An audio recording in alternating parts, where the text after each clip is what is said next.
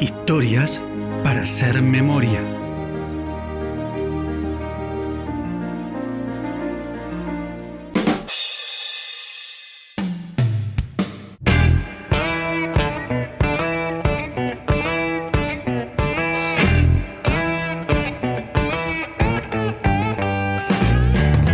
En marzo de 1989, el británico Tim Berners-Lee puso en marcha la World Wide Web, una nueva manera de compartir información entre varias personas utilizando diferentes ordenadores, como un sistema de intercambio de datos entre los 10.000 científicos que trabajaban en la institución.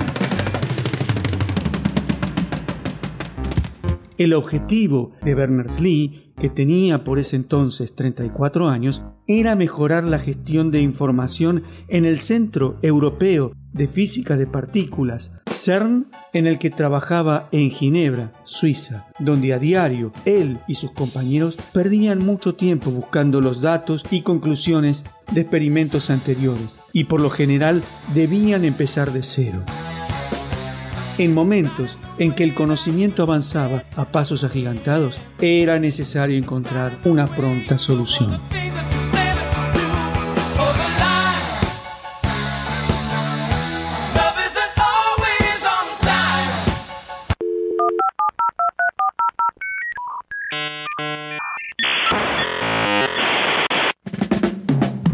Internet tan solo servía para usar el correo electrónico y transferir archivos. Las computadoras se conectaban telefónicamente a un server, lo cual significaba que había que armarse de paciencia para descargar la información. La potencialidad era extraordinaria. Pasar de un mundo donde las conexiones eran solamente físicas a un mundo donde las conexiones eran virtuales donde la información no estaba confinada a un solo lugar. Por ejemplo, en un libro o en una conversación, sino que la información podía fluir y ser distribuida en una red que unía todo.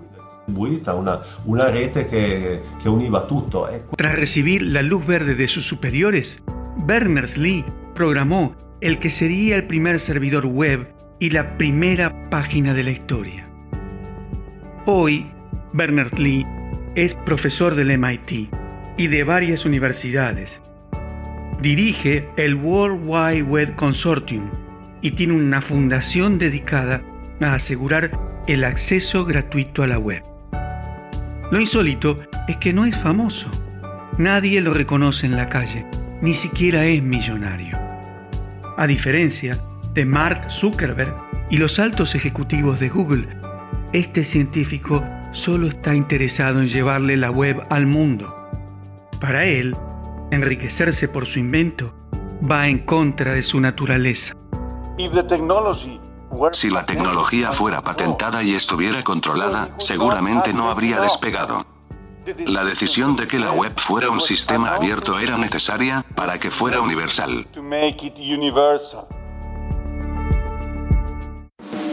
1997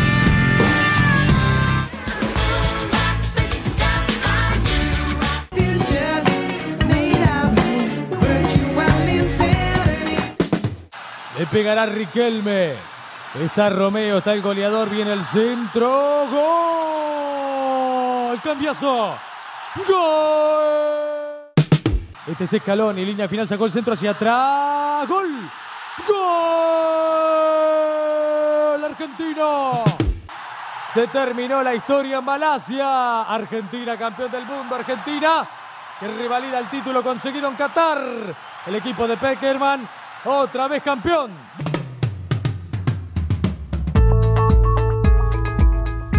El presidente Clinton comienza su segundo mandato haciendo que la economía creciera un 3.8% y creciendo también junto a Lewinsky, su becaria favorita, con quien en una relación que duraría casi dos años tendrían al menos un encuentro sexual por semana.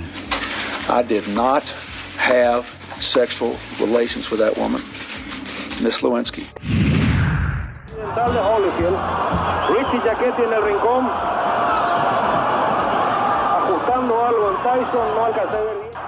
Aquella noche de junio, Mike Tyson se molestó por los cabezazos de Holyfield uno de ellos causante de un corte sobre el ojo.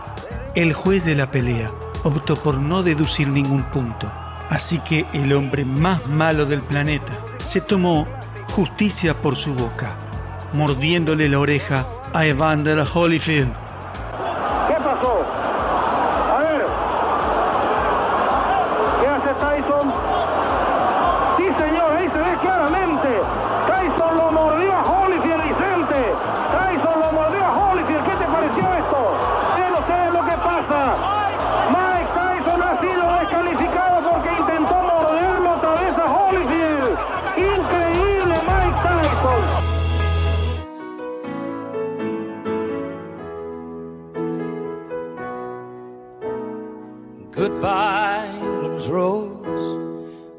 Conmoción causó aquí en París el fallecimiento de la princesa Lady Diana, quien pereciera en un accidente de tránsito hacia las 12 de la noche, hora francesa, y donde también su novio, el multimillonario egipcio Dodi Al-Fayed, pareciera también, al igual que el chofer que conducía el Mercedes 600 que se estrelló en el Puente del Alma.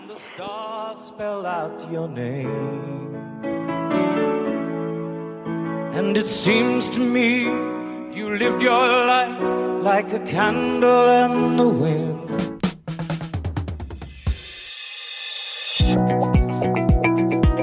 Mientras tanto, y sin que sea una noticia muy popular, en abril de 1997 se preparaba la sexta conferencia de la World Wide Web en Santa Clara, California. Estas conferencias actualmente tienen como objetivo proporcionar un foro global para la discusión de la estandarización de sus tecnologías asociadas y el impacto de dichas tecnologías en la sociedad y la cultura. Es también donde se discuten los últimos avances de la web, sus usos y tendencias en evolución. En esta conferencia se encontraron quienes darían el paso que produjo uno de los mayores impactos en la web y en la vida de todos. Se encontraron Larry Page y Massimo Marchiori.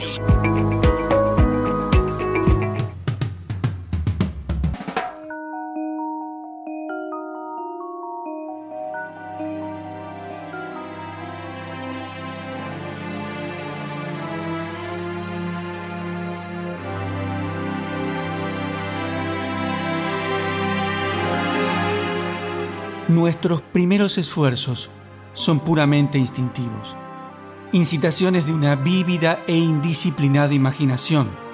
Pero esos impulsos tempranos, aunque no son inmediatamente productivos, son los momentos más grandes que pueden darle forma a nuestros mismos destinos. Nikola Tesla.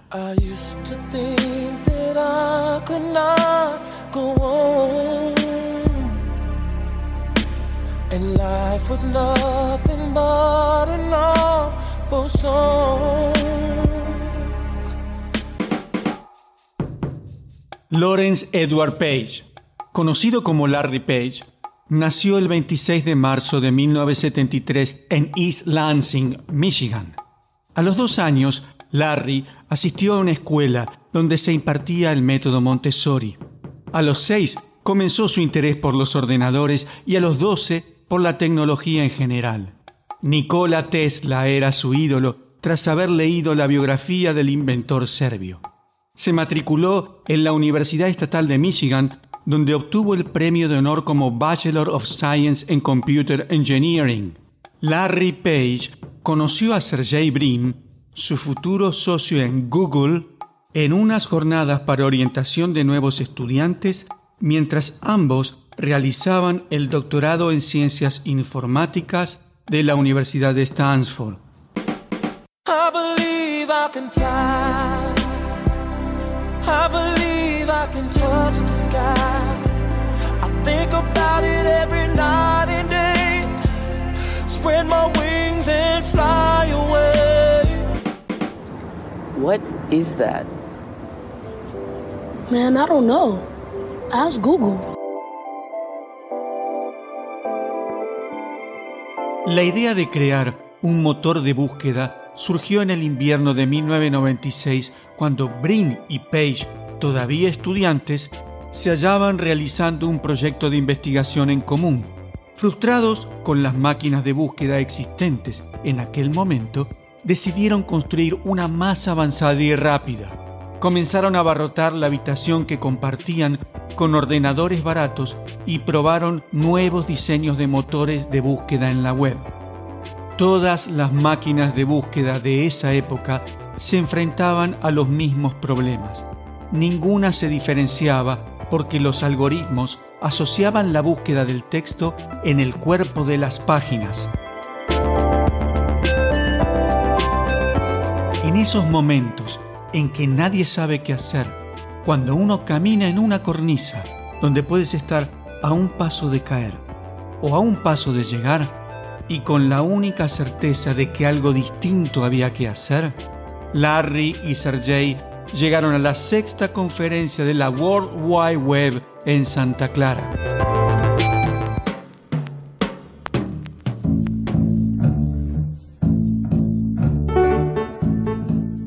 Massimo Marchiori nació en Padua, Italia, el 23 de noviembre de 1970. Completó el bachillerato en el Instituto Veneciano de Ciencias. En 1990 se trasladó a los Estados Unidos para formar parte del grupo de estructuras de cálculos del MIT Lab for Computer Science. En 1997, Massimo Marchiori, de la Universidad de Padua, Italia, habló en la conferencia por Internet en Santa Clara, California, presentando un proyecto llamado HyperSearch, un programa que contenía un algoritmo novedoso que escaneaba enlaces entre los sitios web en lugar del texto en ellos.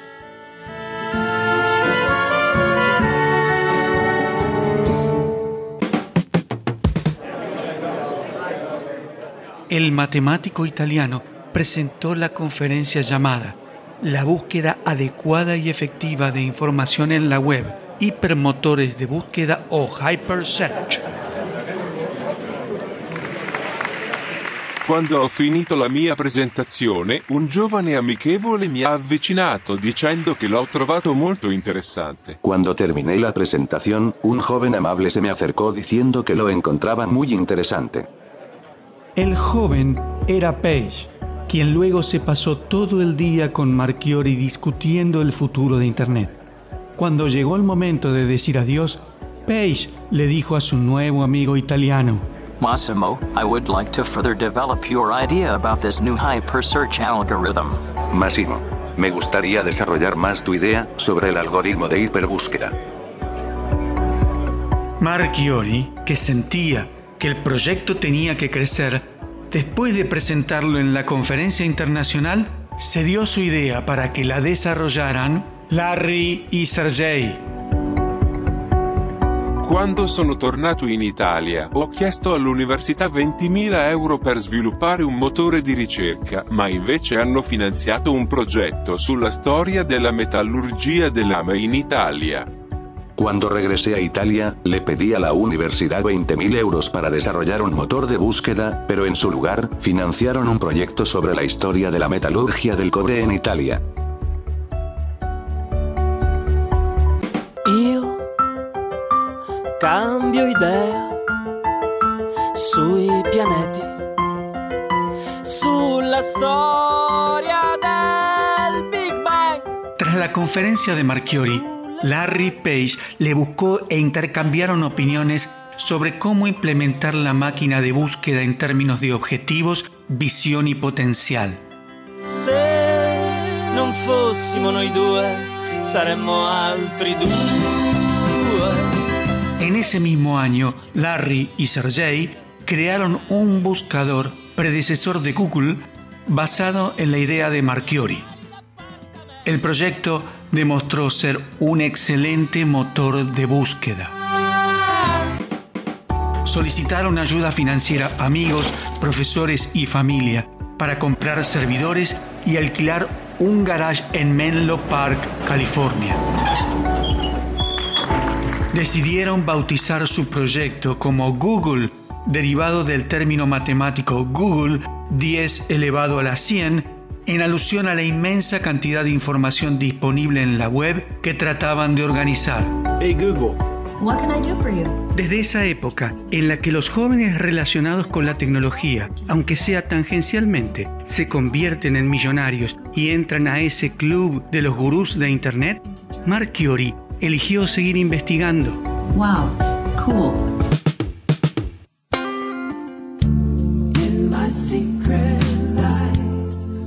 Mark Chiori fue el matemático que ideó el famoso algoritmo de Google, el secreto que ha llevado a la compañía a convertirse en una de las empresas tecnológicas más poderosas del mundo.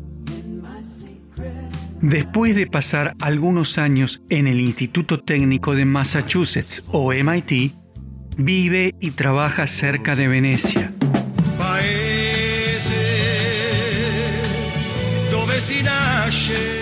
Amablemente, siempre contesta que su objetivo fue hacer algo para mejorar la vida de las personas y que eso no se puede conseguir desde una compañía que está atada por la cuenta de resultados.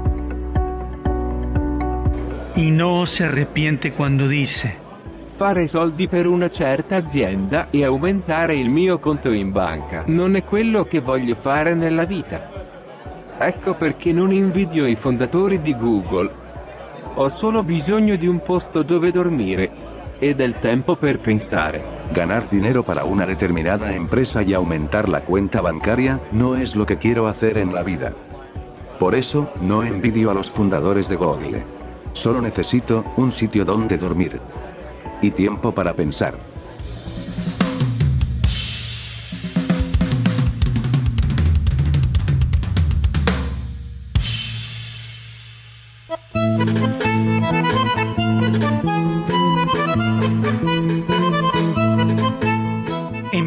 1955, Winston Churchill nos decía, el problema de nuestra época consiste en que todos quieren ser importantes, pero nadie quiere ser útil.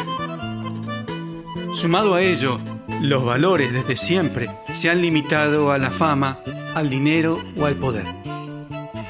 La acción de este matemático italiano nos revela que hay otro poder, que es precisamente el llevar a nuestra vida al lugar al que cada uno de nosotros se propone.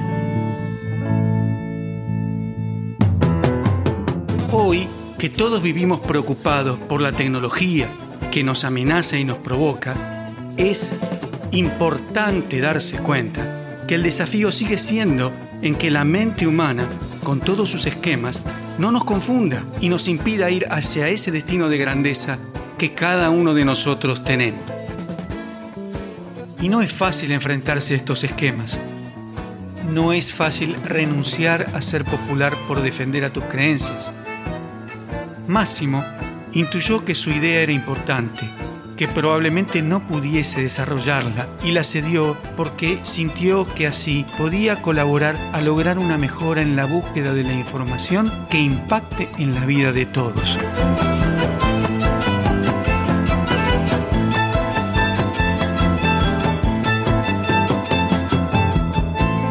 Siguiendo con su propósito en la vida, que es investigar para generar mejoras, dejando de lado fama, poder, dinero y todos los condicionamientos que eso conlleva, nos confirma una vez más eso que se dice, que el vacío del ser no se llena con el tener.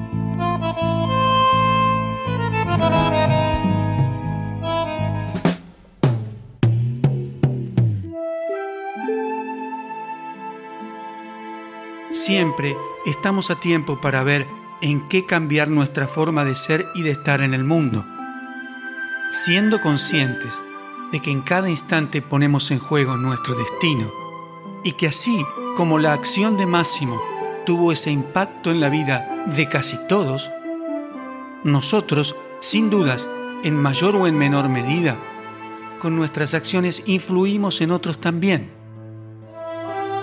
A la luz de esa conciencia entonces, te propongo pensar cuáles son las nuevas resoluciones que hemos de tomar para que eso que soñamos o deseamos cambiar suceda. Si tienes la fortuna de saber Bien. O si no, pues, como decía Walt Disney, quien fuera despedido por falta de creatividad del periódico en el que hacía historietas, pregúntate si lo que estás haciendo hoy te acerca al lugar en el que quieres estar mañana. Hoy por lo menos ya sabes que gracias a Massimo Marchiori, el matemático italiano, Google, que está en todos lados, te puede ayudar cómo hacerlo.